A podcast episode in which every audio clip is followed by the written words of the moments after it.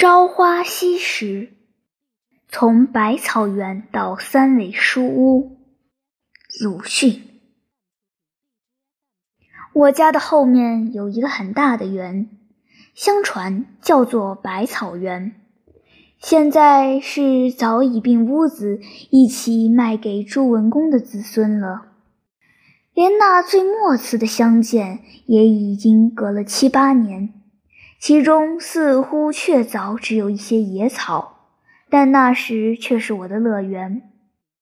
不必说碧绿的菜畦、光滑的石井栏、高大的皂荚树、紫红的桑葚，也不必说鸣蝉在树叶里长吟，肥胖的黄蜂伏在菜花上，清洁的叫天子、云雀。忽然从草间直窜向云霄里去了，但是周围的短短的泥墙根一带又有无限趣味。幽灵在这里低唱，蟋蟀们在这里弹琴。翻开断砖来，有时会遇见蜈蚣，还有斑毛。倘若用手指按住它的脊梁，便会啪的一声，从后窍喷出一阵烟雾。何首乌藤和木莲藤缠络着，木莲有莲房一般的果实，何首乌有臃肿的根。有人说，何首乌根是有像人形的，吃了便可成仙。我于是常常拔它起来，牵连不断地拔起来，也曾因此弄坏了泥墙。却从来没有见过有一块根像人样。如果不怕刺，还可以摘到覆盆子，像小珊瑚珠攒成的小球，又酸又甜，色味都比桑葚要好得远。长的草里是不去的，因为相传这园里有一条很大的赤练蛇。长妈妈曾经讲给我一个故事听。先前有一个读书人住在古庙里用功，晚间在院子里纳凉的时候，突然听到有人在叫他，答应着。四面看时，却见一个美女的脸露在墙头上，向他一笑，隐去了。他很高兴，但竟给那走来夜谈的老和尚识破了机关，说他脸上有些妖气。一定遇见美女蛇了，这是人首蛇身的怪物，能唤人名。倘一答应，夜间便要来吃这人的肉了。他自然吓得要死，而那老和尚却道无妨，给他一个小盒子，说只要放在枕边，便可高枕而卧。他虽然照样办，却总是睡不着，当然睡不着的。到半夜，果然来了，沙沙沙，门外像是风雨声。他正抖作一团时，却听得“豁”的一声，一道金光从枕边飞出，外面便什么声音也没有了。那金光也就飞回来，敛在盒子里。后来呢？后来老和尚说这是飞蜈蚣，它能吸蛇的脑髓。美女蛇就被他治死了。杰莫的教训是：所以，倘有陌生的声音叫你的名字，你万不可答应他。这故事很使我觉得做人之险。夏夜乘凉，往往有些担心，不敢去看墙上，而且极想得到一盒老和尚那样的飞蜈蚣。走到百草园的草丛旁边时，也常常这样想，但直到现在总还没有得到，但也没有遇见过赤练蛇和美女蛇。叫我名字的陌生声音自然是常有的，然而都不是美女蛇。冬天的百草园比较的无味，雪一下可就两样了。拍雪人。将自己的全形印在雪上，和塑雪罗汉需要人们鉴赏。这是荒原，人迹罕至，所以不相宜，只好来捕鸟。薄薄的雪是不行的，总需积雪盖了地面一两天，鸟雀们久已无处觅食的时候才好。扫开一块雪，露出地面，用一支短棒支起一面大的竹筛来，下面撒些底骨，棒上系一条长绳，人远远地牵着，看鸟雀下来啄食。走到竹筛底下的时候，将绳子一拉，便罩住了。但所得的是麻雀居多，也有白颊的张飞鸟，性子很躁，养不过夜的。这是闰土的父亲所传授的方法，我却不大能用。明明见他们进去了，拉了绳，跑过去一看，却什么都没有。费了半天里。捉住的不过三四只，闰土的父亲是小半天便能捕获几十只，装在插袋里叫着撞着的。我曾经问他得失的缘由，他只静静地笑道：“你太性急，来不及等他走到中间去。”我不知道为什么家里的人要将我送进书塾里去了。而且还是全城中称为最严厉的叔叔。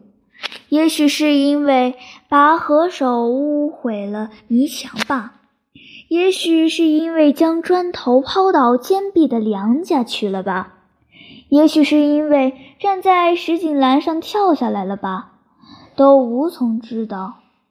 总而言之，我将不能尝到百草园了。啊的！我的蟋蟀们，我的我的覆盆子们和木莲们，出门向东不上半里，走过一道石桥，便是我的先生的家了。从一扇黑油的竹门进去，第三间是书房，中间挂着一块匾，道“三味书屋”。匾下面是一幅画，画着一只很肥大的梅花鹿。伏在古树下，没有孔子牌位，我们便对着那匾和鹿行礼。第一次算是拜孔子，第二次算是拜先生。第二次行礼时，先生便和蔼地在一旁打理。他是一个高而瘦的老人，须发都花白了，还戴着大眼镜。我对他很恭敬。因为我早听到他是本城中极方正、质朴、博学的人，不知从哪里听来的东方朔也很渊博。他认识一种虫，名曰怪哉，冤气所化，用酒一浇就消逝了。我很想详细的知道这故事，但阿长是不知道的，因为他毕竟不渊博。现在得到机会了。可以问先生，先生，怪在这虫是怎么一回事？我上了生疏，将要退下来的时候，赶忙问，不知道。他似乎很不高兴，脸上还有怒色了。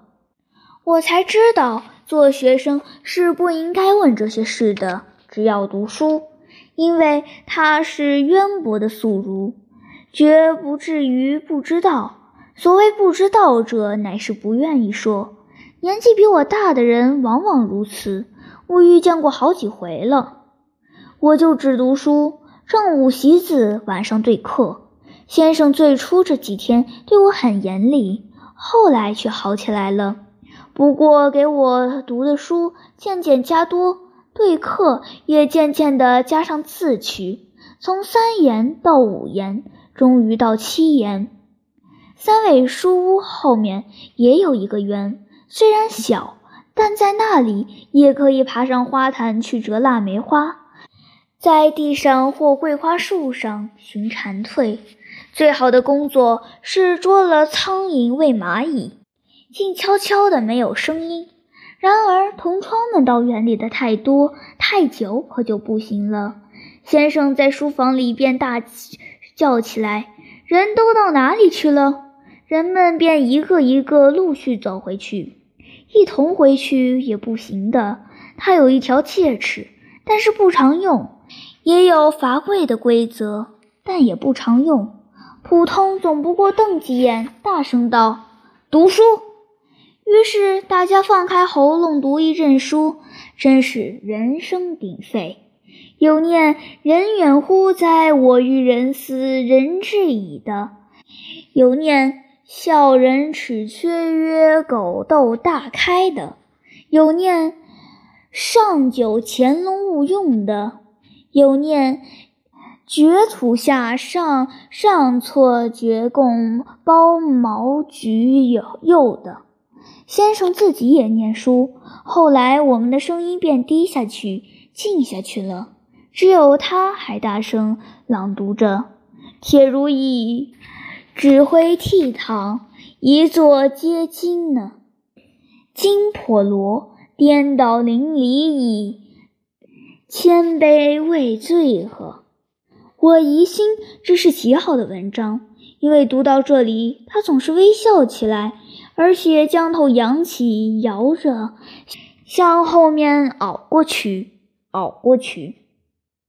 先生读书入神的时候，与我们是很相异的。有几个便用纸糊的盔甲套在指甲上做戏。我是画画，用一种叫做金川纸的，蒙在小说的绣像上，一个个描下来，像习字时候的引写一样。读的书多起来，画的画也多起来。书没有读成。画的成绩却不少了。最成片段的是荡寇纸和《西游记》的绣像，都有一大本。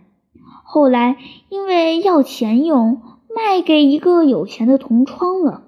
他的父亲是开锡箔店的，听说现在自己已经做了店主，而且快要升到绅士的地位了。这东西早已没有了吧？